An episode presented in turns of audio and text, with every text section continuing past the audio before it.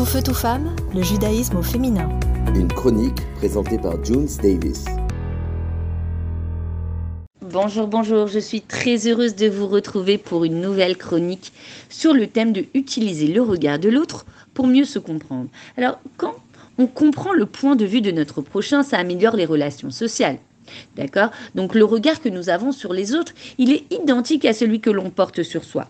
Donc comment utiliser le regard que l'on porte sur l'autre pour s'analyser soi-même? Eh bien c'est très simple.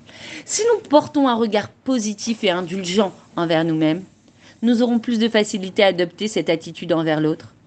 Quelques exemples. Si vous vous faites confiance, vous pourriez plus aisément faire confiance aux autres.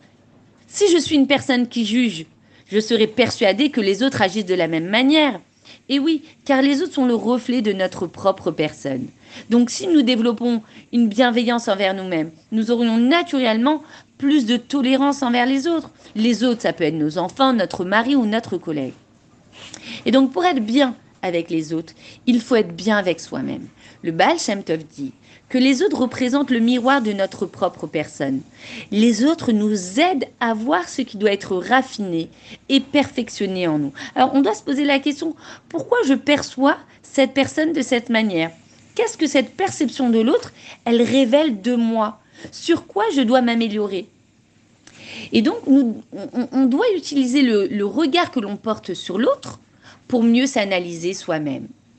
Mais est-ce que c'est tout le temps le cas? Est-ce que lorsque nous voyons un défaut chez notre prochain, cela veut dire forcément que nous portons ce défaut? Ben, La réponse est non. Il existe en effet une exception que l'on va découvrir dans la Bible, plus précisément dans la paracha de Noir. Il est écrit Leur visage était détourné et ils ne virent pas la nudité de leur père.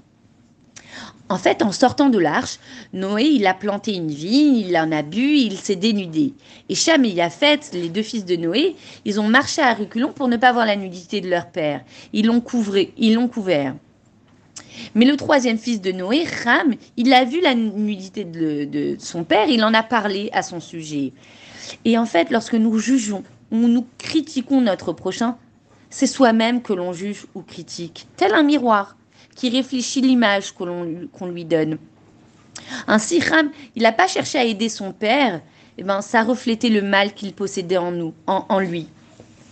Mais il y a une exception à la règle de, de, ce miroir-là. Au moment où l'on perçoit un défaut chez un tiers, on ressent de l'empathie à son égard, on a un besoin constructif de lui venir en aide, eh ben, c'est un signe que nous possédons pas ce défaut.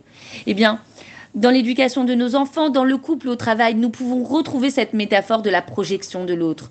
Notre conjoint, notre collègue ou encore nos enfants sont nos miroirs, car ils ont tendance à faire rejaillir notre défaut. Alors sachons utiliser avec subtilité le regard que l'on porte sur l'autre pour raffiner notre personne. À très bientôt.